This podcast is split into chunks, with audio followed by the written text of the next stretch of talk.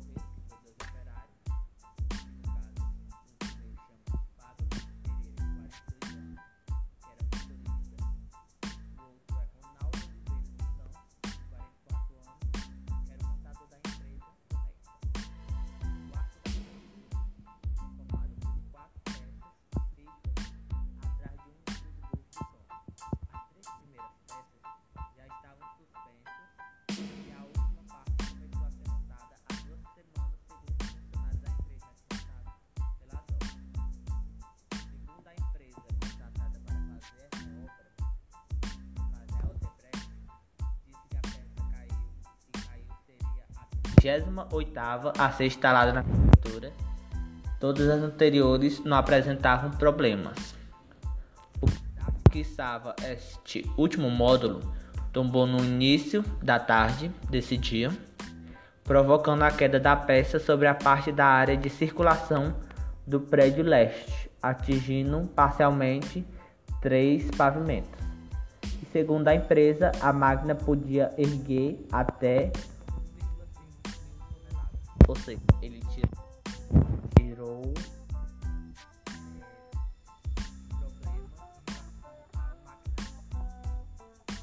gerente operacional da obra, para a colocação da foi feito conforme os procedimentos indicados. E Barbosa disse que checou pessoalmente as condições de evento e temperatura para autorizar o içamento da peça. Ele disse que a operação estava correta e faz parte dos procedimentos. Nada fora do que estava programado. Tinha acabado simplesmente de chover e tinha esperado uma semana para fazer o procedimento. O acidente ocorreu no momento em que a maioria dos operários estava em horário de almoço, ou seja, às 13 horas. Cerca de 30 pessoas participaram da operação para erguer a peça a área estava isolada.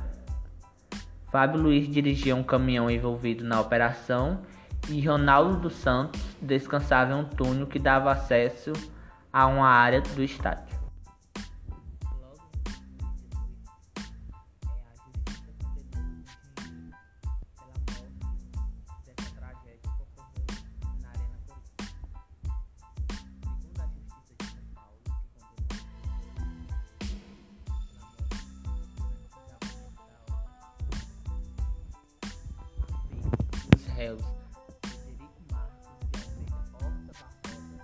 Márcio Prado Wemmeling agiram com imperícia e negligência e determinaram a condenação de ambos a pena de um ano, seis meses e 20 dias de detenção, em regime inicial aberto, substituída por prestação de serviços à comunidade ou entidade pública, pelo mesmo prazo de pena privativa de liberdade.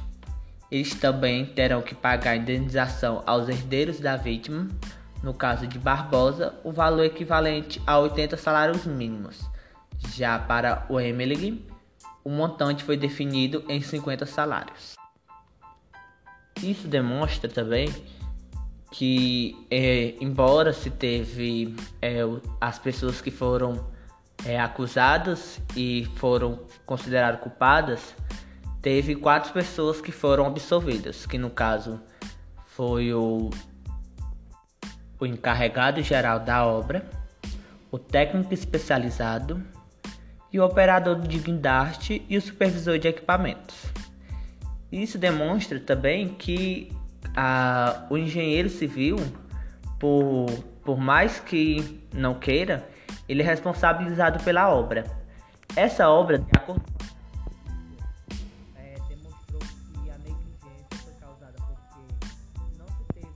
aprofundados em relação ao solo daquele local. E com, com isso teve um recalque no, no solo e com isso é, ocorreu esse acidente.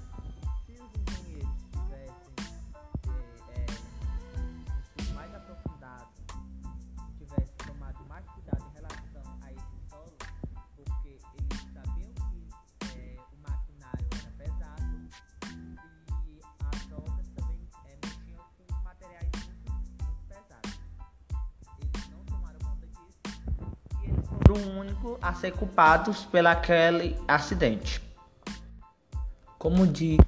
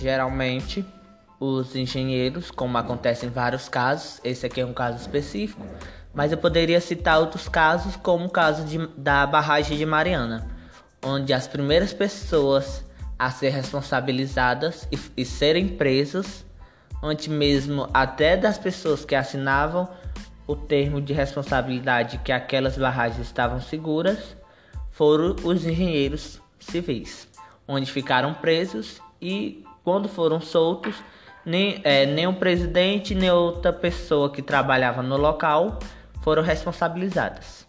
Isso demonstra que o, a sociedade, como em geral, vê o, o engenheiro o único responsabilizado pelo, pela obra.